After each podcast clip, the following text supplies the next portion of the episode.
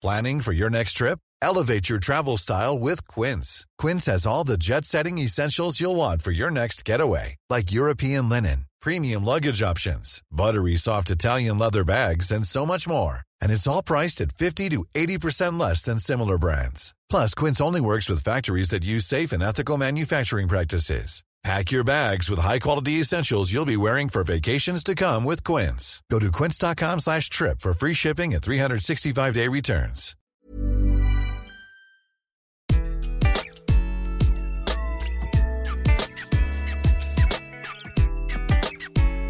Bonjour, je suis Gaël Châtelain-Berry, bienvenue sur mon podcast Happy Work édition Clubhouse. Cet épisode, c'est le replay de mon émission hebdomadaire sur Clubhouse à 18h, Happy Work, où nous débattons d'un sujet avec des coachs, avec des spécialistes des ressources humaines. Et bien entendu, avec vous, si vous voulez participer à la discussion. Alors, cette semaine, nous avons parlé des personnes toxiques, que ce soit un collègue, que ce soit un manager, comment gérer une personne toxique dans son entourage professionnel Eh bien écoutez, j'espère que nous allons vous apporter des réponses et n'hésitez surtout pas, tous les vendredis 18h, rejoignez-nous sur Clubhouse, Happy Work ou Gaël Châtelain-Berry. Bonne écoute alors, les amis, mille merci d'être sur cette room euh, hebdomadaire. Donc, euh, bah, c'est la rentrée pour nous aussi, même si euh, Happy Work avait déjà fait sa rentrée la semaine dernière. Et on attaque avec un sujet qui est quand même euh, plutôt sérieux, euh, qui est comment est-ce qu'on gère un collègue ou un manager toxique. Alors, pourquoi est-ce que j'ai choisi ce sujet Et euh, avant de donner la parole au cher petit point vert qui m'accompagne, je voulais juste préciser que dans cette room, j'aimerais bien qu'on ait deux grandes parties. C'est d'abord définir qu'est-ce que c'est de quelqu'un de toxique. Parce que bien souvent, derrière toxique, on imagine les pervers narcissiques, et c'est une maladie, un pervers narcissique, c'est-à-dire que ça euh, relève de la psychiatrie, ça relève pas de l'éducation, c'est de la psychiatrie. Quand on parle de toxique, ça peut être aussi par des petites choses. Et euh, j'avais écrit un article sur le sujet, comme quoi on pouvait, sans, même s'en apercevoir, nous-mêmes être toxiques avec nos collègues ou avec notre manager, etc. etc.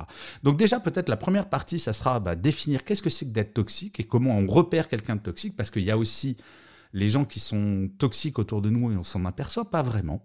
Donc comment est-ce qu'on repère quelqu'un de toxique? Et enfin, euh, la deuxième partie, ça sera vraiment comment est-ce qu'on gère les personnes toxiques. Alors, je ne vais pas déflorer le sujet et je vais euh, laisser la parole euh, aux camarades qui nous entourent. Donc je vous présente Laura Nielenbeck, Lena Aka et ce cher Emmanuel Moreau qui bah, sont euh, avec moi, les spécialistes euh, de plein de choses, des coachs ou des spécialistes DRH. Bien entendu, vous pouvez monter sur le stage pour euh, partager vos expériences, pour poser les questions également. On est là pour, pour essayer d'y répondre. Alors, Emmanuel, pour toi, quelqu'un de toxique, c'est quoi? Alors, on est bien entendu dans le cadre du travail, hein, puisque c'est happy work. Bah oui. Bah oui. Alors alors en fait, j'avais pour commencer, j'avais fait, euh, quand je dis j'ai préparé, c'était un petit peu une boutade, c'est que j'avais fait il y a très longtemps un, post sur euh, euh, savoir gérer les personnes toxiques et j'ai trouvé ça génial que ça revienne en début de rentrée et tout ça. Et du coup, en préambule, pour ceux que ça intéresse, je pourrais même envoyer un PDF que j'avais, un, oui, un, PowerPoint que j'avais fait.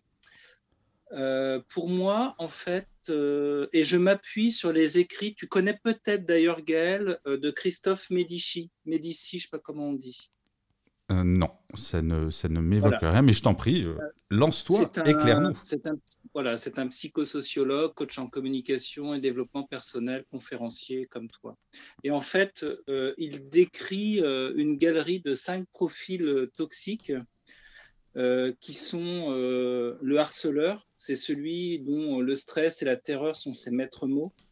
Le manipulateur, celui qui souffle le chaud et le froid. L'immature, c'est en fait euh, le manager ou le collègue qui est un ado attardé qui te fait régresser. En quatrième, le paresseux, c'est celui qui, délègue son travail tout le temps. Et puis le psychorigide, c'est celui qui trouve toujours à, à redire, voilà, dans, dans ce que tu fais. Donc voilà, moi je dirais euh, voilà les cinq profils qu'on pourrait euh, déceler au sein d'une entreprise. Ça nous, ça nous vend du rêve d'entrée, ça nous met dans une bonne ambiance que je sais pas vous, mais Emmanuel, quand tu décrivais ces cinq-là, honnêtement, dans ma carrière, alors bon, je commence à être un peu vieux, je les ai tous croisés.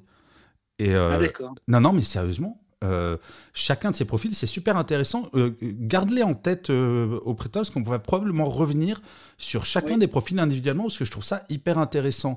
Léna, est-ce que tu as quelque chose à rajouter au bon on va Emmanuel, on va t'appeler le bon élève pour, pour cet épisode de Happy Work. Léna, est-ce que par rapport au bon élève, tu veux rajouter quelque chose sur toi, ta définition de quelqu'un de toxique? Waouh, alors déjà, je suis épatée par Emmanuel aujourd'hui, parce que moi, j'ai rien préparé. Euh, pour moi, un manager toxique, euh, c'est quelqu'un qui euh, va créer, qui va générer du stress. Voilà, c'est un, agent, un agent stresseur. Je vais appeler ça comme ça. Ah, j'aime bien ce résumé parce que c'est vrai qu'en fait, au-delà des, typologies qu'Emmanuel a mis en avant, c'est vrai que le point commun de tout ça, c'est que ça génère du stress chez nous en tant que collaborateurs ou collaboratrices ou que collègues. Parce que tu as dit manager, Léna, mais j'insiste vraiment super lourdement euh, il y a aussi le collègue toxique parce que comment ça euh, Emmanuel c'était quoi le nom du, euh, du profil le feignant le paresseux? Le paresseux. paresseux. Ouais, on l'a tous eu, ce collègue qui en réunion dit Ouais, ouais, je m'en occupe, je m'en occupe, pas de problème, et qui finalement fait rien, et c'est toi qui dois récupérer le boulot derrière. Donc il y a aussi ce, ce, toxique chez le, chez le collègue. Toi, Laurane, est-ce que par rapport à aux cinq catégories des manuels, au fait que quelqu'un toxique soit quelqu'un qui génère du stress, comme l'a très bien dit Léna, est-ce que tu veux rajouter quelque chose? Ah oui, tu as voulu passer en dernière, Laurent, ben voilà, voilà, c'est plus compliqué. eh oui, tu es puni. Euh, ouais, j'ai été punie. Non, non, mais du coup, c'était super riche parce qu'en effet, ces, ces, cinq profils, un peu comme toi, moi, je les ai un peu rencontrés. Et surtout que moi, que j'étais au, contact de managers toxiques et de collaborateurs ou tristes toxiques. Donc, euh, ces cinq profils, euh, Surtout, euh, deux d'entre eux me parlent pas mal, ouais. ouais, ouais. Attends, parce que tu es en train de dire, parce que c'est vrai qu'on oublie ça aussi, il y a certes le collègue toxique ou la collègue toxique, le manager toxique, mais il peut y avoir effectivement le collaborateur ou la collaboratrice toxique. Mais ça, pour moi, qui est honnêtement, alors on va peut-être parler de ce premier cas en premier. Et le client toxique Ouais, c'est vrai. Ouais, ouais, t'as oh, raison. Mais oui. T'as raison, Léna. Ouais, ouais. Mais je trouve que, je sais pas. Alors, quand il y a un lien euh, comme ça, que ce soit un client ou que ce soit un collaborateur, une collaboratrice, je trouve que c'est assez simple à gérer. Euh, moi, il m'est arrivé dans ma longue carrière de manager d'avoir, euh, d'avoir comment dire, des, collaborateurs ou collaboratrices toxiques. Bah, je les faisais venir dans mon bureau et je mettais ben, les pieds dans le plat en disant mais est-ce que tu pourrais m'expliquer ce comportement? Et de dire, d'être extrêmement clair sur le fait que je ne tolérerai pas ce genre de comportement. Je trouve que c'est plutôt simple à gérer, non? Enfin, je... Laurent, toi qui as qui a parlé de ce profil-là, tu ne trouves pas que c'est le cas de toxicité le plus simple à gérer? Bah, Pas du tout. Moi, j'aurais adoré pouvoir euh, faire ce que tu as fait. J'aurais adoré avoir eu ce. Mais pourquoi tu l'as pas fait? Mais parce que j'y arrivais pas, parce que j'étais complètement bloquée, parce que j'étais tétanisée, parce qu'en fait aussi je culpabilisais et je me disais que ça pouvait être de ma faute. Alors ça c'est vrai, il y a, le côté... C'est toujours complexe les relations parce qu'on finit par culpabiliser, y compris dans une relation toxique. Alors je, je préviens, je l'ai dit en introduction, mais je fais un petit refresh. On va pas parler des pervers narcissiques, parce que la perversité narcissique, alors je vais vous donner un chiffre. Alors, il y a toujours le chiffre qui fait flipper dans, dans, les happy work du vendredi. En fait, en entreprise, il y a, on estime qu'il y a 2% de psychopathes, exactement la même proportion que dans la société. Donc quand on dit psychopathe ou sociopathe, ce sont des gens qui ont des problèmes relationnels, dont euh, les, euh, les, pervers narcissiques. Donc c'est une minorité, mais la toxicité, c'est pas ça. C'est vraiment le comportement euh, qui ne relève pas d'une pathologie. Mais euh, Léna, oui, tu claques ton micro, je t'en. Ah oui, alors je précise, les, quand vous êtes sur le stage, vous claquez le micro et je donne la parole tout de suite. Et d'ailleurs, si vous voulez monter pour participer au débat ou poser des questions, vous êtes bien entendu toutes les bienvenues et tous les bienvenus. Ma chère Léna. Excuse-moi Gaëlle, je voulais juste euh, rajouter une petite parenthèse, qu'on peut être le toxique de quelqu'un d'autre aussi à, faire attention à ça.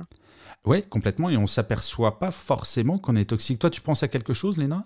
Euh, pas, pas mon cas personnel, mais parfois euh, j'entends des clients me parler de situations et, on, vient au point où euh, le client peut réaliser qu'il est lui-même toxique dans certaines situations.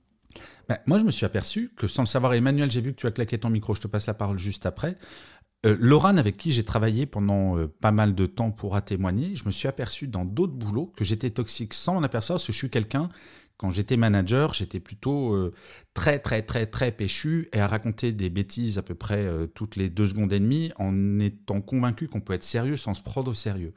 Et il y avait des gens qui le vivaient très mal et une personne notamment dans un de mes métiers qui est venue me voir. Alors c'est parce que ensuite la libération de la parole, je crois que c'est quand même une grande source de bien-être. Et cette personne est venue me voir en me disant, bah, oui, ça me met très très mal à l'aise de bah, cette ambiance que tu mets. Alors c'est un peu bizarre, mais on est toujours au même titre. Alors ça c'est un grand débat qu'on va lancer après euh, l'intervention d'Emmanuel. Est-ce qu'au même titre qu'on est toujours le crétin de quelqu'un, est-ce qu'on est aussi le toxique de quelqu'un forcément?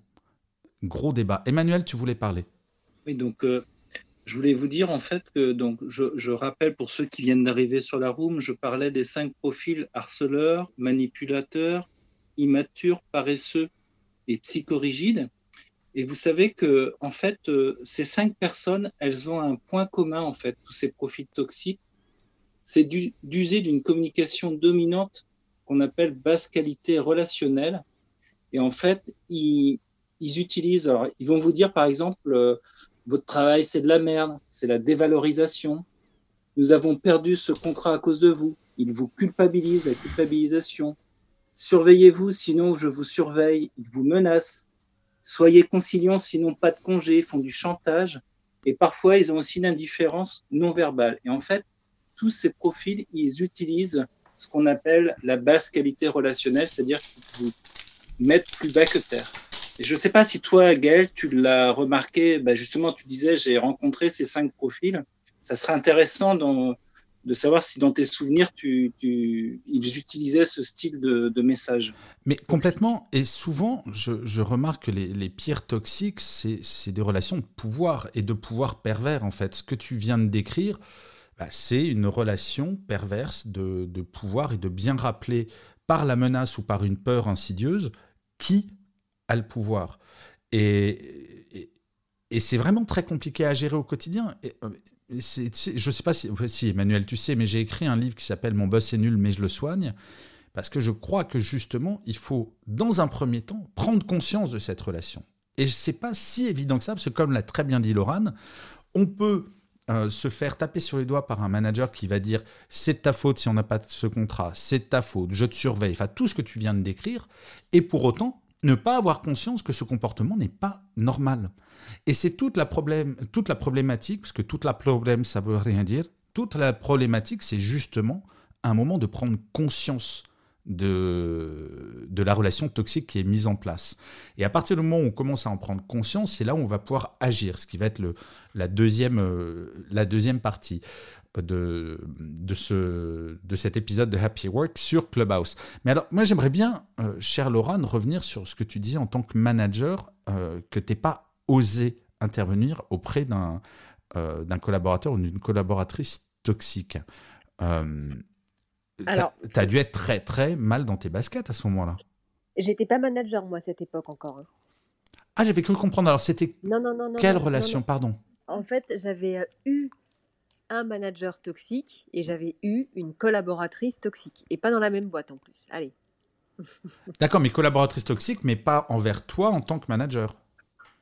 Pas du tout. On était au. D'accord, donc c'était entre euh, collègues. D'accord. Alors c'était quoi comme euh, euh, genre de toxicité? Eh ben, c'était une agressivité verbale qu'elle pouvait avoir, notamment avec quasiment tout le monde. C'était pas principalement ciblé contre moi, si tu veux, mais vu qu'on se partageait tous les deux le bureau, euh, elle faisait un peu la, pluie euh, et le beau temps euh, au niveau de l'ambiance dans le bureau. Et elle ne se rendait absolument pas compte. Et, quand elle me racontait parfois des échanges qu'elle pouvait avoir avec certaines personnes, elle me disait Mais tu te rends compte? Il a osé me dire que j'étais agressive, etc. Et jusqu'au jour où je lui ai dit Mais écoute, oui, oui, oui, absolument, tu l'es. Complètement. Et donc, ça, une fois que tu as dit ça, ça a dû aller nettement mieux quand même, non? Ça l'a trois fois plus énervé. tu as chatouillé le nez du dragon, comme on dit. Exactement. Exactement. Mais la coach que tu es devenue, ou alors tiens, on va jouer un jeu. Euh, parce que Laurent et Léna, vous êtes toutes les deux coachs. Léna, imagine, Laurent n'est pas coach, elle vient te voir pour te raconter cette histoire. Qu'est-ce que tu lui conseillerais? A posteriori? Non, non, c'est imagine, là, ça lui arrive là maintenant, en tant que collaboratrice, elle a une collègue qui, euh, qui est super agressive en permanence. Comment est-ce que, comment est-ce que, qu'est-ce que tu lui dirais? Euh, alors déjà, je lui demanderais euh, bah, de, m'exprimer ce qu'elle ressent dans les moments, dans les situations précises, et puis ensuite peut-être je lui conseillerais de métacommuniquer, euh, d'aller voir sa collègue et de, de dire ce qu'elle ressent euh, en sa présence. Alors, les amis coachs, parfois vous parlez de façon un peu chelou. Métacommuniquer. Alors, Léna, il va falloir que tu m'expliques ce que c'est la métacommunication. Il y a beaucoup de personnes dans l'audience, j'imagine. Donc, c'est quoi la ah, métacommunication? Ouais, ouais. Excusez-moi. Euh, grosso modo, pour vulgariser, de, de, communiquer sur ce qu'elle ressent. C'est-à-dire, au lieu d'aller la voir et de lui dire tu ceci et, et tu cela, de lui dire euh, voilà, je euh, me sens euh, de cette façon, je ressens ça, de, en fait, de communiquer sur, sur sa communication. Donc, je, vais trouver un, exemple précis sur sa situation. Je ne sais pas si ça vous parle ou, pas du tout? Moi, ça me parle tout à fait. Tu sais, ça me rappelle une anecdote. Alors, je ne peux pas raconter dans quel média c'était, mais j'arrive dans une boîte, je suis recruté par le directeur général et le président, et je débarque comme numéro 2 d'un département. Je n'avais jamais rencontré le patron de ce département. Et donc j'arrive, première réunion, et je crois que c'est la première fois que j'ai travaillé avec Dark Vador, mais littéralement. C'est-à-dire que le type hurle sur tout le monde, y compris moi. À un moment pendant la réunion, jette un objet, euh, je crois que c'était une agrafeuse, à la tête de son assistante. Donc le mec, sympa. Euh, et moi, j'étais, je venais d'arriver, ça faisait genre 2-3 jours que j'étais là. Et donc, euh, à la fin de la réunion, je suis allé le voir en lui disant, écoute, c'est bien simple, c'est la prochaine fois que tu t'adresses comme ça à moi, parce que ça ne me convient pas, sache que j'ai le pouvoir de démissionner et je partirai. Je ne tolère pas qu'on parle comme ça. Tu as le droit d'être énervé. Par contre, il y a une vraie différence entre la forme et le fond. Et je pense que dans le cas d'une relation, quel que soit le niveau hiérarchique, il faut toujours revenir sur la différence entre le fond et la forme. Et être toxique, il y a des gens qui sont des malades, et lui en l'occurrence était un malade. Mais il y a bien souvent des gens qui sont toxiques sans forcément s'en apercevoir. On pourrait parler, et on va parler d'ailleurs, bah, par exemple, des managers ou des collègues qui envoient des emails le samedi à 23h. C'est une forme de toxicité aussi. Et on va accueillir le camarade Hervé Charles qui vient d'arriver. Ça fait plaisir de te revoir, Hervé Charles. Comment vas-tu? Bonsoir Gaël, bah, écoute, euh, très bien. Euh, en plus, il fait beau, donc c'est parfait. Euh, bah écoute, les batteries sont rechargées, voilà. Et vous Et toi Comment bah, tu vas Bah nickel. Euh, on fait un petit refresh d'ailleurs pour, euh, bah, pour toi et pour les gens qui sont arrivés sur la room. On parle donc des euh, des gens toxiques en entreprise, tout en sachant que la première partie, c'est vraiment identifier c'est quoi être toxique, et peut-être que chacun, même sans s'en apercevoir, on peut être toxique, et c'est important d'identifier. Et la deuxième partie sera, euh, sera consacrée au, au fait, euh, à comment est-ce qu'on gère justement ces gens toxiques autour de nous. Et Emmanuel nous avait donné les cinq catégories de, de les cinq typologies toxiques. Emmanuel, tu pourrais peut-être les rappeler pour, pour, les, pour les personnes qui viennent d'arriver oui, salut Hervé Charles, euh, j'espère que tu vas bien. Alors, comme je disais en, début de, de room, j'ai bossé cette fois-ci. Et donc, euh, je parlais d'une galerie de cinq profils toxiques le harceleur, le manipulateur, l'immature, le paresseux et le psychorigide. En fait, euh, j'avais fait un, un résumé d'un bouquin de Christophe Médici qui parlait de la gestion des personnes toxiques peut-être que ça te parle. Ouais, toi, Hervé Charles, alors, euh, ce sujet, qu'est-ce qui t'évoque? Euh, il m'évoque déjà la toxicité. La toxicité, effectivement, ben, euh, Emmanuel, peut-être qu'il y a cinq catégories, mais je crois qu'il n'y a pas. je dire, chaque personne peut être toxique à sa manière. Et les rentrer dans les cas, ça me paraît un peu compliqué. ça dépend de la situation, ça dépend des émotions, ça dépend des moments, ça dépend des pressions aussi qu'on peut recevoir dans l'entreprise et qu'à un moment dans notre vie, ben, on a tous peut-être été toxiques sans le vouloir ou de, manière volontaire, ça c'est un peu plus grave. Mais euh, voilà ce que ça m'évoque. Ça m'évoque le fait, euh, surtout, euh, ça s'apprend à ne plus être toxique pour ceux qui le peuvent l'être. Et également, quand on est collaborateur et qu'on subit cette toxicité, bah, ça s'apprend aussi pour s'engager et se désengager de cette toxicité en tout cas. Mais je crois qu'effectivement, la première chose à faire, c'est de se poser la question, chacun individuellement, qu'est-ce qui me fait du bien et qu'est-ce qui ne me fait pas du bien dans le cadre de mes relations avec mes managers, avec mes collaborateurs ou collaboratrices si je suis moi-même manager, ou avec mes collègues pour essayer d'avoir une grille de lecture et aussi de faire un peu d'introspection et se dire est-ce que mon comportement est acceptable par les autres? Et le meilleur moyen, ça reste de poser la question. Euh, je donnais cet exemple tout bête d'envoyer des emails le week-end. Il y a plein de managers qui s'aperçoivent pas, ou de, euh, de gens qui travaillent qui s'aperçoivent pas que potentiellement, pour des gens, c'est extrêmement toxique. Et le meilleur moyen, c'est encore de libérer la parole. Oui, Léna, tu veux prendre la parole, je t'en prie. Ah, vraiment, je m'excuse. Je voulais faire euh, un point rapidement parce que tout à l'heure, justement, rapidement, j'avais défini la toxicité comme l'agent stresseur, pour euh, vraiment euh, résumer. Et je pense que c'est important aussi de se poser la question sur soi-même, son degré de stressabilité. Je pense que c'est les deux, en fait, qui créent la, toxicité. En fait, pouvoir effectivement identifier, voilà, quel est l'agent externe qui vient me créer un, stress qui est insupportable, mais aussi pouvoir se questionner sur soi-même, son degré de stressabilité et voir comment euh, on peut travailler dessus. Et je rebondis sur euh, ce qu'Hervé Charles a dit euh, par rapport au fait, euh, parce que moi aussi, même si je pense que c'est intéressant d'avoir d'avoir des catégories et, cinq profils, je me dis effectivement c'est compliqué de, de, mettre des cases. Et je sais pas si, ou alors je sais pas si j'ai bien écouté, mais je pense qu'il y a aussi l'aspect parfois antipathie. C'est-à-dire que chacun dégage une énergie, un certain nombre, par exemple, de tics de langage ou d'attitude ou, ou, de posture qui, sans le savoir, peuvent créer du stress pour les autres, c'est-à-dire de façon complètement euh, inconsciente, la façon dont, on va communiquer, dont on va agir, peut euh, euh, créer du stress chez quelqu'un. Et il faut aussi se rendre compte de ça, autant chez l'autre que chez soi-même, qu'il il y a un degré d'antipathie euh, qui, peut être créé et pouvoir l'identifier pour, euh, je parlais tout à l'heure de, de, de métacommuniquer, une fois qu'on a identifié ça, par exemple s'il s'agit de, communication, pouvoir dire à la personne, euh, par exemple dans le cas de Lorane, dire voilà, j'aurais aimé ou je souhaiterais qu'on communique de cette façon, ce serait plus agréable pour moi, je comprendrais mieux le message alors, je vais poser une question euh, bah, à toutes les personnes sur les stages, mais n'hésitez pas dans l'audience à monter si vous voulez euh, partager des expériences.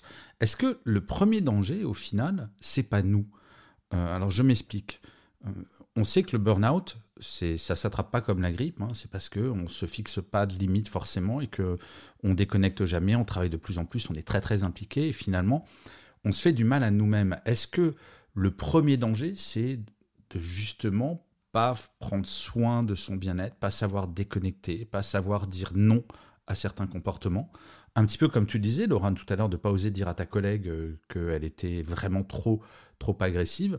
Est-ce que finalement, le premier danger dans l'entreprise et dans notre bien-être, c'est pas nous-mêmes? Emmanuel ou Hervé Charles ou Laurent ou Léna d'ailleurs, je vous en prie. Qu'est-ce que vous en pensez? Vas-y Hervé Charles. Euh, je te rejoins effectivement, mais là on, rejoint une notion qui s'appelle la confiance en soi, parce que souvent la toxicité, ça va être l'emprise d'une personne ou d'un groupe de personnes vers un autre ou un autre groupe. Et souvent effectivement l'une des armes pour la contrer, c'est la confiance en soi. La confiance en soi, c'est une connaissance de soi et de ses compétences, de ses qualités, de ses euh, axes d'amélioration. Donc oui effectivement, euh, le meilleur, j'allais dire Firewall, c'est le premier mot qui me vient, désolé, hein, c'est pas parce que Non, non, mais c'est super clair. Non, mais t'as raison, c'est un firewall, ouais, exactement. Euh, c'est effectivement euh, la confiance en soi qui va permettre de bloquer. À partir du moment où j'ai pas envie d'être euh, touché, bah, j'ai un firewall qui est la confiance en moi, et dans ce cas-là, bah, effectivement, les atteintes, les approches, les critiques, les reproches, volontaires ou involontaires, bah, dans ce cas-là, seront un peu plus parés. Ouais, c'est très juste. Laurent, tu voulais, tu voulais réagir également?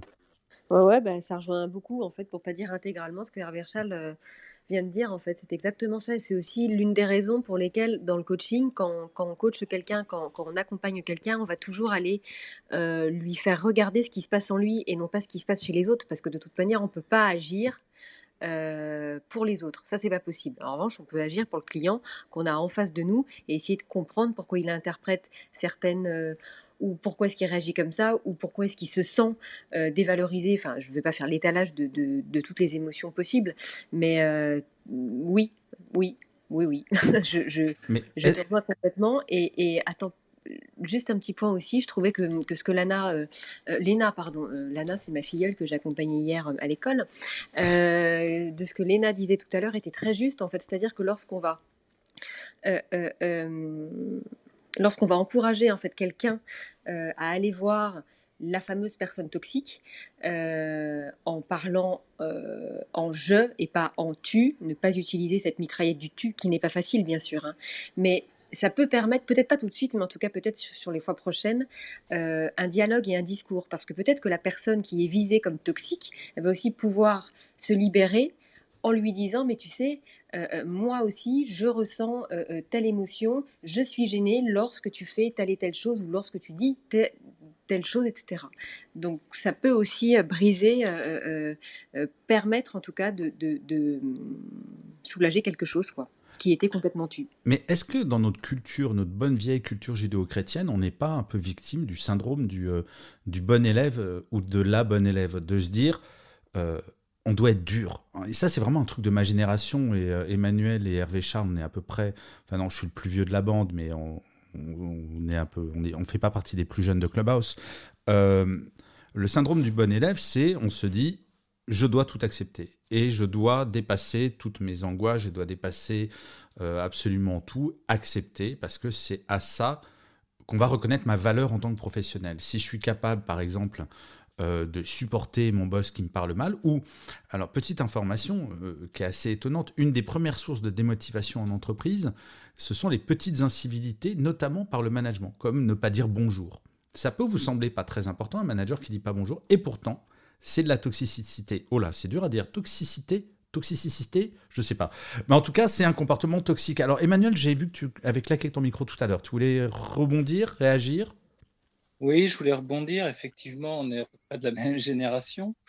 J'ai moins, j'ai 20 ans de moins que toi, mais. Oh, le méchant.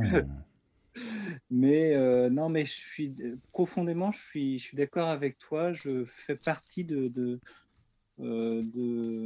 j'ai fait partie de cette génération qui, qui, devait accepter, même si ton manager euh, te parlait salement. Et effectivement, sur mes derniers postes, j'ai en fait, j'ai changé un peu de fusil d'épaule et dès que, dès que mon manager me parlait euh, mal, en fait, j'allais le voir. Et dans, dans, le cas de relations toxiques, j'entends. Et effectivement, à partir du moment où euh, je, je, posais euh, les choses en étant tout à fait relax, sans en avoir peur, je reprends la confiance en soi. très important, ça se calmait tout de suite. Parce qu'en fait, parce qu'en fait, la personne toxique se rendait compte que finalement, je, j'étais devenu, enfin, je suis indestructible, tu vois. Je sais pas comment l'expliquer. Non, mais c'est extrêmement clair ce que tu expliques. J'ai une telle confiance, j'avais une, mais euh, c'est tout un chemin et tout un, un travail sur soi qu'il faut faire. Hein, mais j'avais une telle confiance en moi dans ce que je lui disais parce que en fait, j'utilisais des termes posés, je parlais comme je, le fais maintenant, et en fait, je, remettais en cause les choses qu'il pouvait me dire calmement. En fait, ça le déstabilisait, mais tu peux même pas imaginer. Et encore récemment, j'ai parlé comme ça à mon manager. Ça l'a déstabilisé et ça l'a rendu lui furieux. Et j'étais là, mais pourquoi t'énerves-tu? Je garde ton calme. En fait, une incapacité finalement à garder son calme face à quelqu'un qui a confiance en soi. Mais en fait, je crois que vraiment, et avant de te passer la parole, Léna, euh, ce que tu as fait, Emmanuel, c'est un truc que j'avais euh, théorisé dans la parabole du chihuahua et du pitbull. J'adore euh, comparer les êtres humains aux animaux. Et regardez dans la nature, un pitbull, vous le verrez rarement aboyer. Alors que les chihuahuas, alors par avance, désolé, parce qu'une fois, je me suis pris une volée de bois vert par quelqu'un qui avait un chihuahua en disant euh, Non, non, mais les chihuahuas sont des chiens absolument extraordinaires. Prenons un chihuahua énervé. Et faites cette expérience, je vous assure, ça fonctionne. Et c'est exactement ce que tu as décrit, Emmanuel. Vous vous approchez d'un chihuahua attaché. Parce que j'ai essayé avec un chihuahua pas attaché. En plus, ça peut mordre, c'est sale bête. Donc, vous approchez d'un chihuahua attaché. Il va vous aboyer dessus. Là, vous avez plusieurs possibilités. Tourner les talons, partir. Les comportementalistes animaux on analysé que le chihuahua, s'il aboie, c'est pas parce qu'il est petit et qu'il a peur, c'est parce que dans sa tête, il se prend pour un pitbull. Il se croit balèze. Et regardez avec la nature humaine, les gens qui aboient et qui gueulent, généralement se prend pour des gens très forts, mais par contre, bizarrement, ils vont s'attaquer à plus faible qu'eux. Le chihuahua, c'est pas ça. Donc si il aboie, vous, vous partez, dans sa tête, le chihuahua va se dire Waouh, je suis super balèze, j'ai fait peur au grand. Alors que si vous restez devant, hyper calmement, sans rien dire, au bout de 30 secondes, le chihuahua va s'arrêter d'aboyer. Et c'est ce que tu décrivais très bien, Emmanuel. C'est déstabilisant parce que tu envoies un message qui est posé, qui est calme. Et je crois que face aux gens toxiques, il faut surtout pas rentrer dans la toxicité et renvoyer la même chose. Et je donne toujours cet exemple des gens hyper connectés. Si votre boss vous envoie des emails à 22 heures tous les jours et exige une réponse à 22 heures tous les jours, vous pouvez dire extrêmement calmement le lendemain. Et c'est ce que j'ai fait avec une de mes euh, patronnes à l'époque, de dire mais moi, je te répondrai demain matin à 8h30 du matin, mais euh, je suis désolé, j'ai une vie privée. Et ça sert à rien d'avoir des échanges pendant la nuit, puisqu'il n'y a pas de business pendant la nuit. Et en fait, on a parlé très calmement, et ce côté toxique qui, pour elle, ne l'était pas, parce que dans sa perception, c'était ce qu'on appelle une patronne no life, donc euh, sa seule vie, c'était son boulot, donc elle disait, mais c'est là où j'ai le temps de faire des emails. Et je lui appris la fonction envoi différé. Donc elle, elle pouvait se pourrir sa vie, mais elle ne la pourrissait plus, elle faisait des envois différés. Donc, je, pour revenir sur ce que tu disais, Emmanuel, je crois qu'effectivement, le fait de toujours rester calme, si le point toxique, c'est quelqu'un d'être énervé, c'est essentiel, absolument essentiel. Léna, tu voulais intervenir. Alors, juste petit refresh pour toutes les personnes dans l'audience, si vous voulez venir pour nous partager des tips ou des expériences ou nous poser des questions, vous êtes bien entendu les bienvenus. Ma chère Léna. Ah oui, pour répondre à ce que tu disais, euh, moi je suis pas sûre que ce soit euh, générationnel, euh, sachant que je me reconnais aussi là-dedans. je pense qu'un peu comme le burn-out, on a tous le sentiment de se dire euh, ok, j'ai du stress, alors de, de, vouloir le rejeter et de se dire je ne vais pas montrer de signes de faiblesse, je peux encaisser. Et euh, pour rebondir sur ce que Laurane disait, euh, effectivement, on peut en ressentir de la culpabilité parce que on a le sentiment que notre compétence est remise en cause. Et, et, je voulais déculpabiliser un petit peu tous ceux qui peuvent être dans cette situation, parce qu'on parle beaucoup de confiance en soi, ce qui est vrai, mais parfois la, la toxicité est, est, est tellement insupportable que euh, quand même la seule issue, c'est de partir. Et euh, il ne faut pas le, prendre comme un échec. Alors, merci de rappeler ça, Léna, parce que c'est... Euh, il y a beaucoup de jeunes managers à qui je parle. quand je dis jeune manager, alors c'est relativement à mon âge, hein, donc on va dire moins de 40 ans, donc c'est quand même assez large hein, comme, comme panel. Et ils me disent, oui, mais moi, je peux rien faire. Tu comprends, Gaël Si moi, je suis bienveillant, moi, au-dessus de moi, ils sont pas bienveillants, je peux pas le faire. Je fais, mais qu'est-ce qui t'en empêche? Je fais, bah, si je le fais, euh, mes boss vont pas être contents. Et alors? Et là, ils me font, oui, mais euh, je peux pas rentrer en opposition. Je fais, mais et pourquoi? Et là, systématiquement, arrive à un moment ou un autre cette phrase terrible, non, mais je risque de me faire virer. Et là, je réponds à ces jeunes managers. Et là, je parle vraiment d'un niveau manager, bac plus 5, enfin, de, des gens pour qui le niveau de chômage, selon l'INSEE, est à 3%. Donc, on est sur le plein emploi sur ces profils-là. Et je leur dis, et alors? Bah, Faites-vous virer, ayez le courage à un moment. Il faut se lever et avoir le courage de lutter contre les gens toxiques. Et se faire virer parce qu'on a défendu des convictions, moi, ça m'est arrivé deux fois dans ma carrière. Très honnêtement, ouais, c'est pas un moment agréable à passer, mais on se regarde dans la glace avec. Euh, plutôt, on est assez fier de soi après coup. Alors, tu nous as rejoint sur le stage, ça fait très plaisir de te voir, euh, de te voir parmi nous. Euh, tu voulais euh, ajouter au débat, poser une question ou amener une nouvelle réflexion?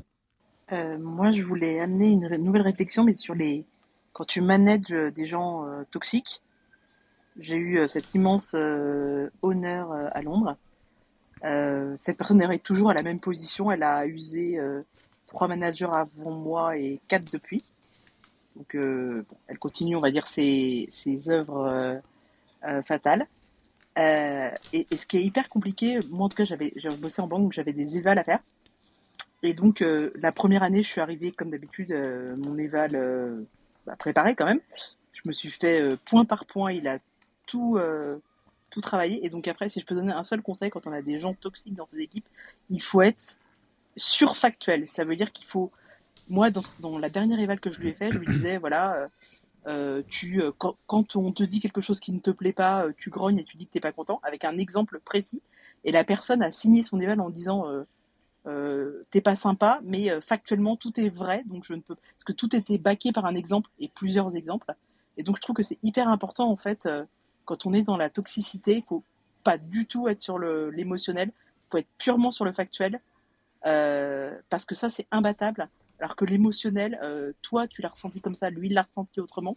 Et, donc, si c'est un seul conseil que je peux donner, c'est de, de rester euh, factuel à 100% et que chaque chose que tu lui dis, tu dois avoir un fait, voire plusieurs, et rester factuel, même si ça fait une bêtise dans le dans l'opération, dire les deux côtés de la c'est hyper important ce que tu rappelles et, merci beaucoup parce qu'effectivement, euh, dans la gestion de, dans la gestion euh, des gens toxiques, c'est exactement comme ce que je disais avec les chihuahuas. Euh, deux chihuahuas qui sont l'un en face de l'autre, il n'en sort pas grand-chose de positif.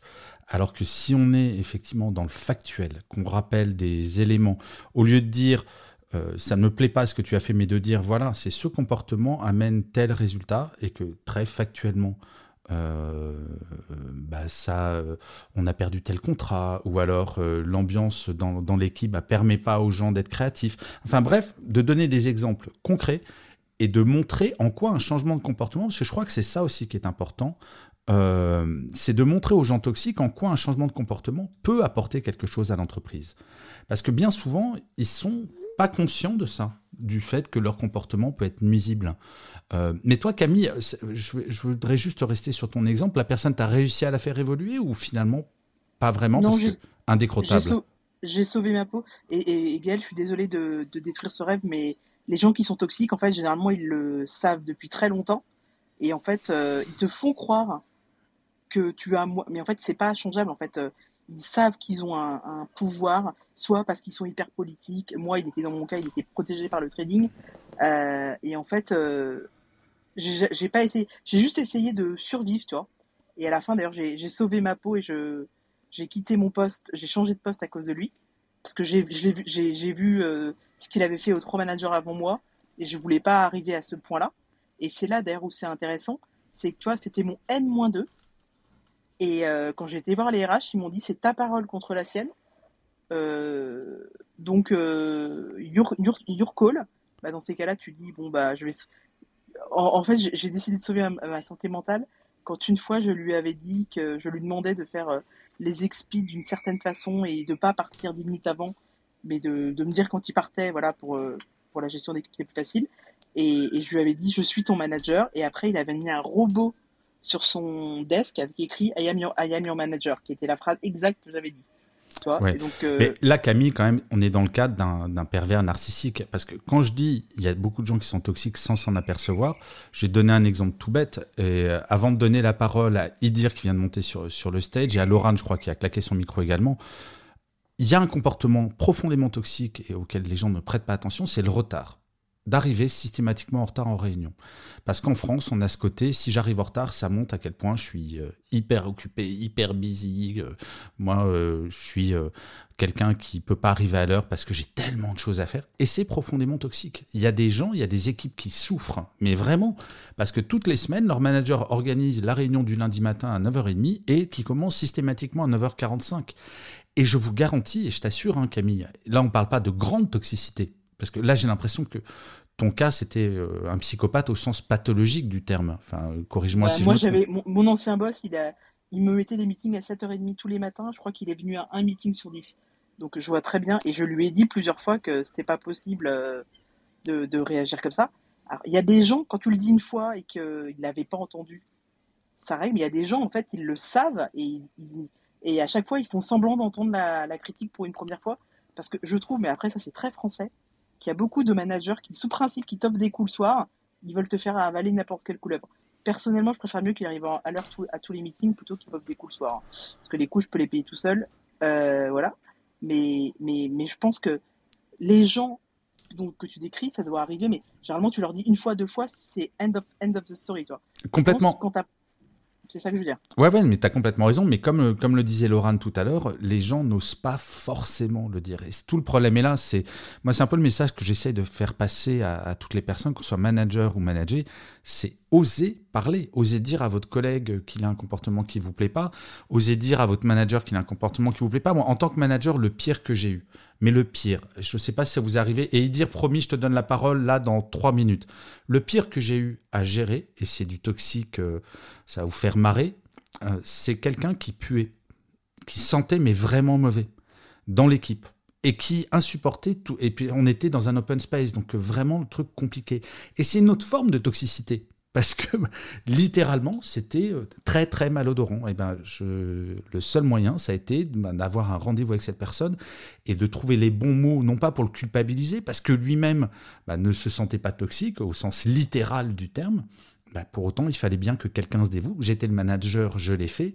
Et donc, il faut parler, en fait. Avoir ce courage de parler et le dépasser, de dépasser cette peur de blesser. Parce qu'il y a aussi, là, honnêtement, dans l'exemple dont je vous parle, euh, c'est pas simple quand même de devoir faire comprendre à quelqu'un que le déodorant a été inventé.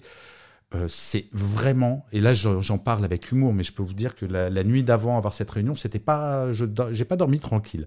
Mon cher Idir, bienvenue sur le stage. Euh, bah, on t'écoute. La parole est à toi. Bonjour tout le monde. J'espère que vous allez tous bien. Ça me fait réagir. En fait, j'ai vu effectivement le sujet de la roue, mais je me suis dit que ça pouvait être intéressant de voir un peu ce qui se disait. Et c'est marrant parce que j'ai connu une situation récente euh, qui se prêtait pile poil à ce que vous, à ce que vous disiez.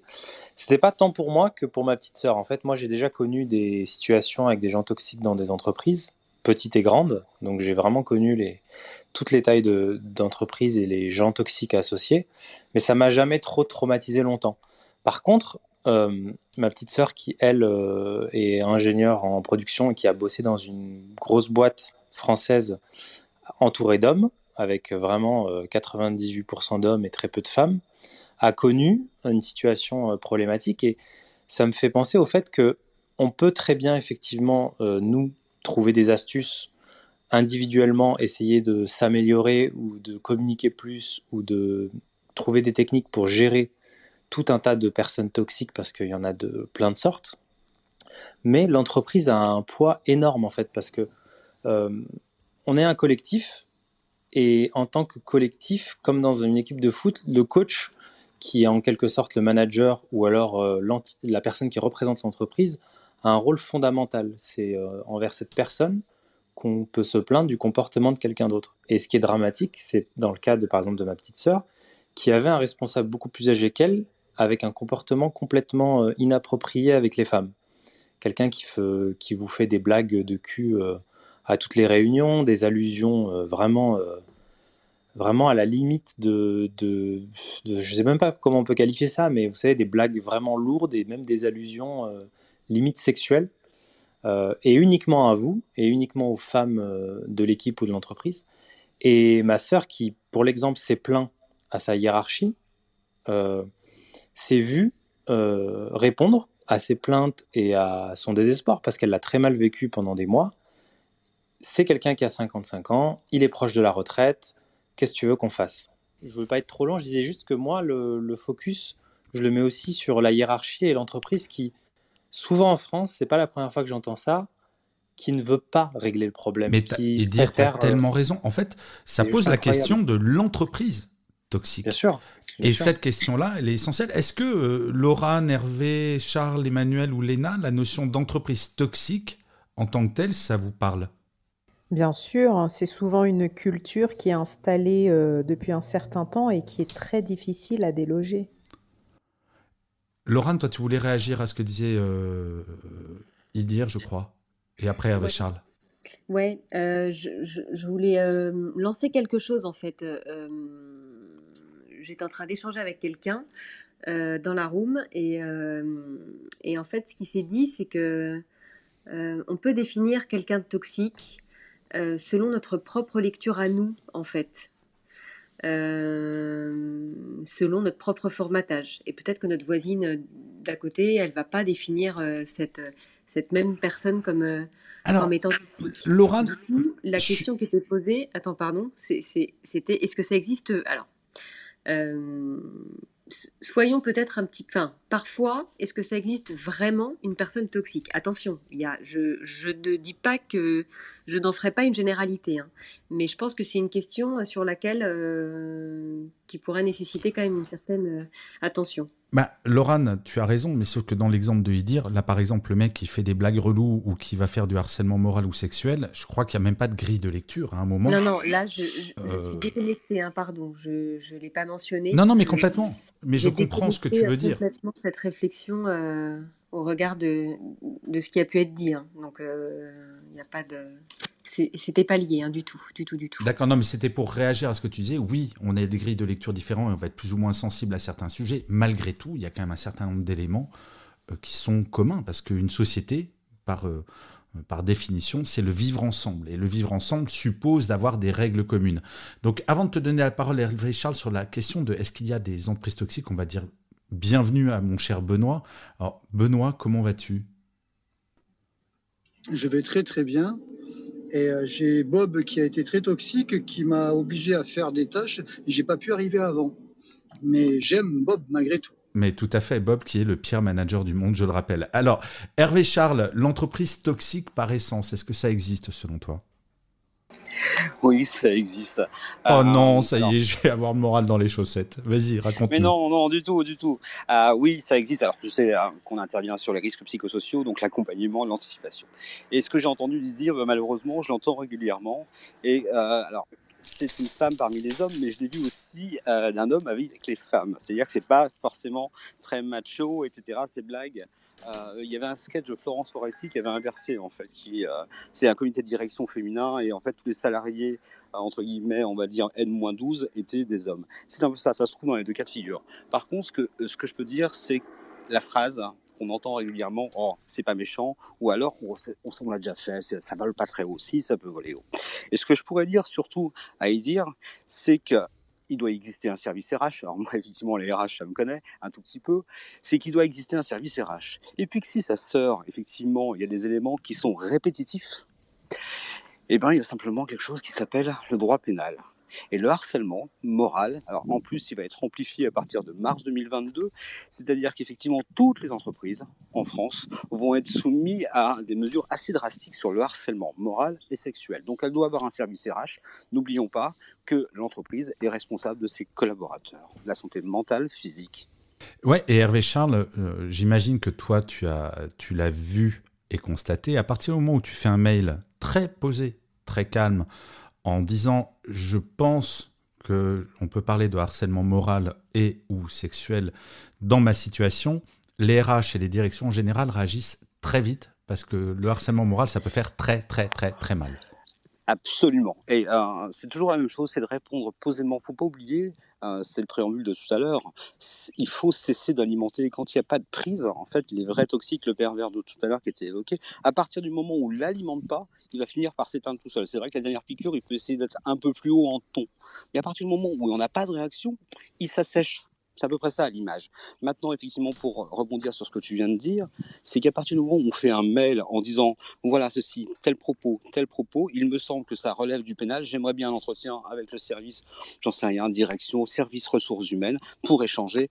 En règle générale, ça bouge assez vite. Soit on est convoqué et on dit c'est pas très méchant et dans ce cas-là on réexplique les règles, parce que soit effectivement il y a une convocation du collaborateur. Ouais, complètement. Alors tu, euh, je vois que tu claques le micro, je te donne la parole tout de suite, je t'en prie. Je veux juste rajouter quelque chose. En fait, il faut penser à quelque chose. Euh, moi, j'ai déjà assisté à ça. Euh, et j'en ai parlé à mes collègues parce que moi, par exemple, mon, manager m'avait dit en bonus que comme j'avais pas de famille et pas de famille, c'était normal que je sois moins payé. Tu vois, j'avais adoré cette. Oh l'horreur. Et, et, et, et j'en ai parlé à mes collègues et en fait, je pense aussi qu'il faut que les hommes et les femmes, quand quelqu'un nous raconte cette histoire pour rire en disant j'y vais ou j'y vais pas, il faut euh, soutenir cette personne parce que je suis à peu près sûr que c'est à peu près quand tu es dans une boîte et que tu envoies un mail. En fait, c'est malheureusement en France, c'est mal vu de, dire ce genre de choses, alors que ça devrait pas. la, honte devrait être du côté du mec qui fait des blagues à deux balles, euh, et même des blagues pourries euh, toi, même moi, je dis des blagues pourries parce que on l'a tellement intégré dans nos idées de femmes que c'est des blagues pourries qu'on se dit on passe avec. Et en fait, il faut que les personnes qui soient euh, témoins de ça soutiennent cette personne et lui disent euh, parce qu'en fait, ce qui est très compliqué, moi, pour avoir vu des gens le faire, c'est que quand tu le fais, comme par hasard, tu as une omerta qui sort d'un coup et plus personne n'est témoin de rien. Donc, plus tout le monde a Alzheimer en 45 secondes. Et donc, je pense que c'est important quand vous êtes un homme ou une femme et que quelqu'un vous raconte cette histoire pourrie qui lui est arrivée cet après-midi, qu'elle vous dit euh, Oh, j'aurais dû le dire au RH, euh, mais euh, bon, j'ai pas envie que ce soit noté dans mon dossier, que ma carrière soit finie, que vous lui dites Je t'encourage à le faire et si tu veux, je pourrais témoigner de ce que tu as vécu ou, même un soutien moral. Pourquoi je dis ça? Parce que moi, quand j'ai eu ça, j'en ai parlé à plusieurs femmes et elles m'ont toutes dit Bah écoute, c'est ton choix, mais moi je le ferai pas. Ou alors, vas-y, mais voilà. Mais je sentais bien qu'elle est toute seule, bah du coup, j'ai fermé ma gueule, tu vois. Et, donc, je pense que c'est hyper important, quand vous êtes témoin d'une situation comme ça, de, soutenir la personne. Parce qu'en fait, euh, malheureusement en France, quand tu envoies quelqu'un au prud'homme, c'est rare, même si tu gagnes et que c'est très clair à la fin. Déjà, pendant 4 ans, tu es considéré comme la connasse qui a envoyé un mec au prud'homme. Quand par hasard tu gagnes, on te dit, ouais, mais elle, elle est procédurière, donc c'est bon. Et en plus, il y a plein d'industries où le monde est hyper petit. Et quand tu as mis quelqu'un au prud'homme, moi j'ai plusieurs amis qui ont des preuves très claires qu'elles ont été payées genre 20 000 euros de moins que les mecs de leurs équipes. Et elles ont, elles ont contacté d'autres personnes du domaine qui ont fait des prud'hommes et qui ont gagné. Elles lui ont dit, si tu es capable de tenir pendant 5 ans en te faisant traiter comme un chien et de dire au revoir à cette industrie, vas-y. Sinon, laisse tomber. Mais c'est très important ce que tu rappelles, c'est effectivement, parfois quand on est victime de harcèlement moral ou sexuel, ou qu'on est victime de quelqu'un de toxique, on se sent seul, et ça reboucle avec ce que nous disait Laurent sur le côté, je me sens seul, et on a une responsabilité collective. Moi je rappelle quand même un truc, euh, je vais faire un tout petit peu de rappel de vocabulaire. Nos grands-parents, quand ils parlaient de leur travail, ils parlaient de leur société. Euh, de leur entreprise. Non, de leur société. Après, nos parents, c'était je travaille dans une entreprise. Et là, nous, notre génération, enfin depuis une vingtaine d'années, on travaille dans une boîte. Juste pour rappel, une boîte, c'est quand même le truc dans lequel on va finir tous et toutes à la fin de notre vie. On est passé donc de société, lieu de vie avec des règles communes, à entreprise, à boîte. À un moment, c'est de la responsabilité, et notamment des mecs, notamment des hommes, et dans les conférences que je donne sur le sexisme, j'en parle sans arrêt. Moi, si je suis à la machine à café et que j'entends un, manager, mais ça peut être le pape, qui fait une blague sexiste à une collègue ou à une collaboratrice, c'est de ma responsabilité de parler au type en disant écoute, je pense que c'est déplacé comme blague. Et oui, c'est pas simple. Parce que les femmes, malheureusement, vont avoir du mal à, faire des, avoir une réaction sur ce genre de vanne, parce que Camille, je vais compléter ton, les réactions que tu as évoquées. Une femme qui dirait sur une blague sexiste, euh, non mais c'est déplacé, combien de mecs relous vont dire, oh mais dis donc, t'as pas d'humour, tu vois ce que je veux dire, Camille? Ou alors, ou alors t'es mal baisé au choix. Ouais, ou t'as pas d'humour et t'es mal baisé, c'est aussi une, une sorte de combo.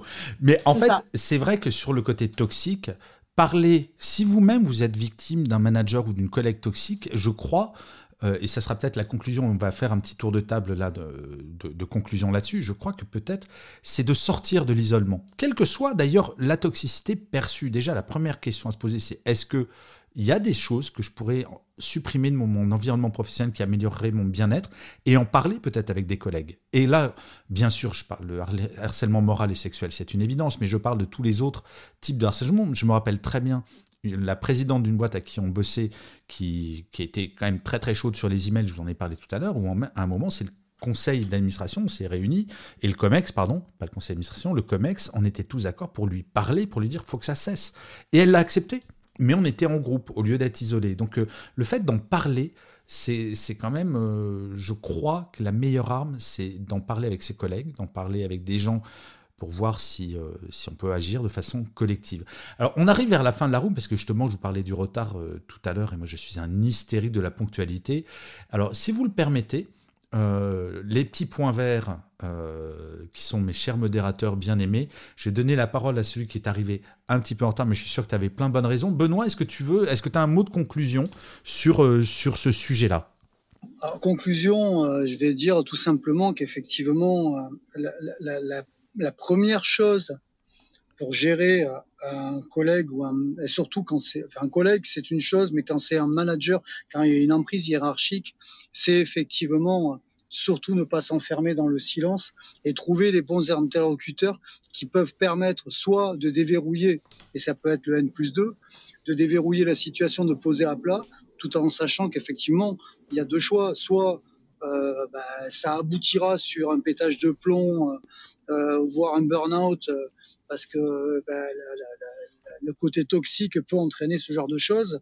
Soit on améliore le process, on, on, rebat les cartes, et des fois il faut une tierce personne pour le faire. Mais il faut surtout pas rester effectivement enfermé avec soi-même, parce que c'est de toute façon pas tout seul qu'on peut trouver la solution. C'est des rapports. Euh, euh, one-one, et s'il y en a un qui de toute façon estime qu'il est dans son bon droit de faire certaines choses, il faut peut-être par moment lui expliquer par le biais d'une tierce personne qu'il y a des limites à tout, et notamment dans les rapports humains. Ouais, et c'est vrai que parfois il faut dépasser ce, cette peur pour, pour, pouvoir, pour pouvoir en parler. Alors, Idir, j'ai vu que tu avais claqué le micro, mais on arrive vers la fin de la room, donc là, on est vraiment sur la conclusion, parce que je suis un hystérique de la ponctualité. mon cher Hervé, Charles, tu avais un petit mot de conclusion? Oui, euh, rejoindre ce que disait Benoît effectivement sur le fait de parler.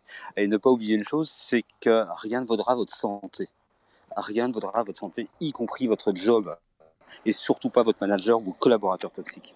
Euh, c'est vous l'essentiel et pas l'entreprise à un moment. Il faut se poser la question.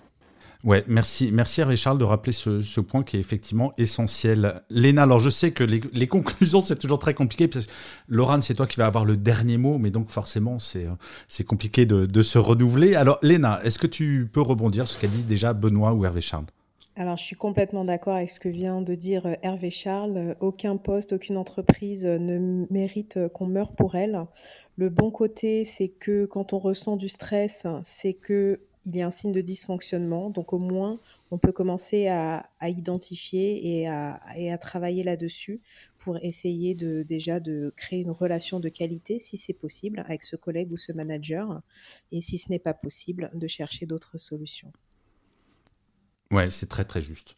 Et c'est vrai, enfin, c'est, euh, je le rappelle très très souvent, mais c'est pas toujours simple quand on est dans cette situation. C'est ça qui est terrible, c'est parfois quand on est dans une situation avec des personnes toxiques autour de nous, on finit par pas s'en rendre compte. On s'en rend pas toujours compte. C'est pour ça qu'il faut vraiment parfois faire un point sur sa situation pour essayer de, de savoir si tout va vraiment si bien, si on est persuadé que tout va bien.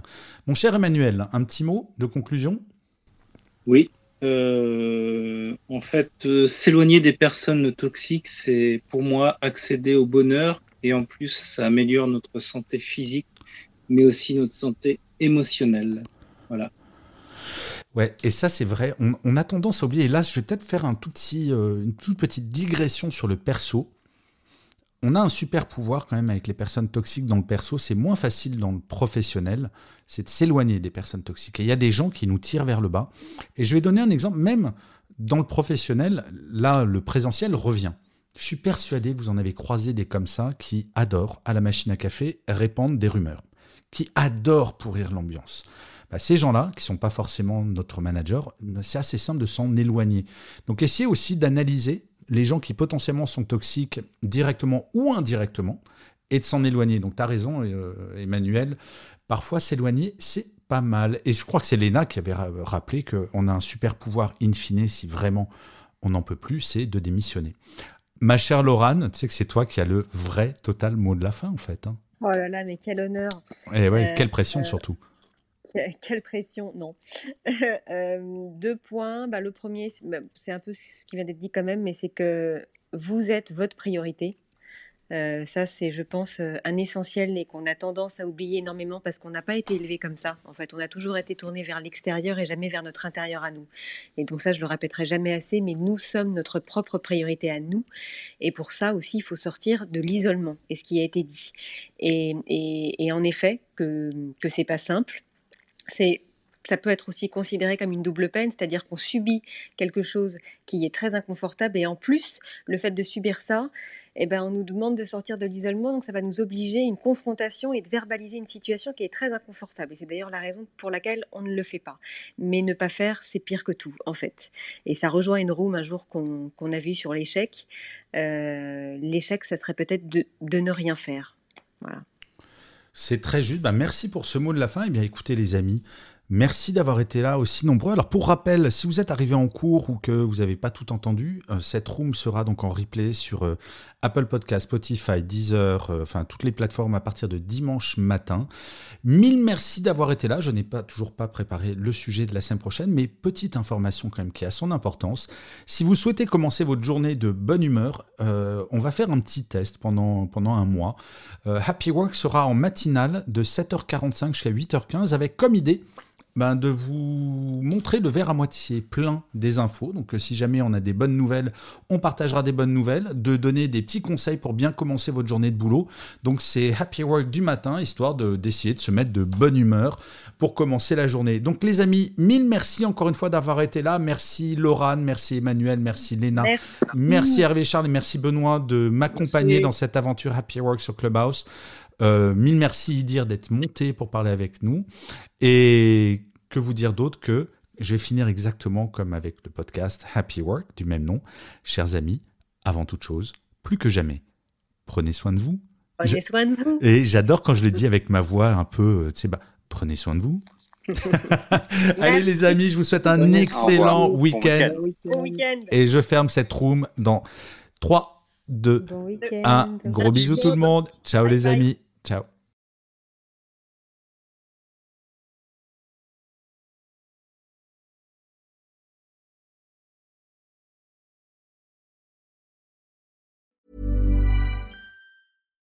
When you make decisions for your company, you look for the no brainers. And if you have a lot of mailing to do, stamps.com is the ultimate no brainer. It streamlines your processes to make your business more efficient, which makes you less busy. Mail checks, invoices, legal documents, and everything you need to keep your business running with stamps.com. Seamlessly connect with every major marketplace and shopping cart. Schedule package pickups and see your cheapest and fastest shipping options from different carriers with rates up to 89% off USPS and UPS rates. And with the stamps.com mobile app, you can take care of mailing and shipping wherever you are. Make the same no-brainer decision as over 1 million other businesses with stamps.com. Sign up with code program for a 4-week trial plus free postage and a free digital scale. No long-term commitments or contracts. That's stamps.com. Code program.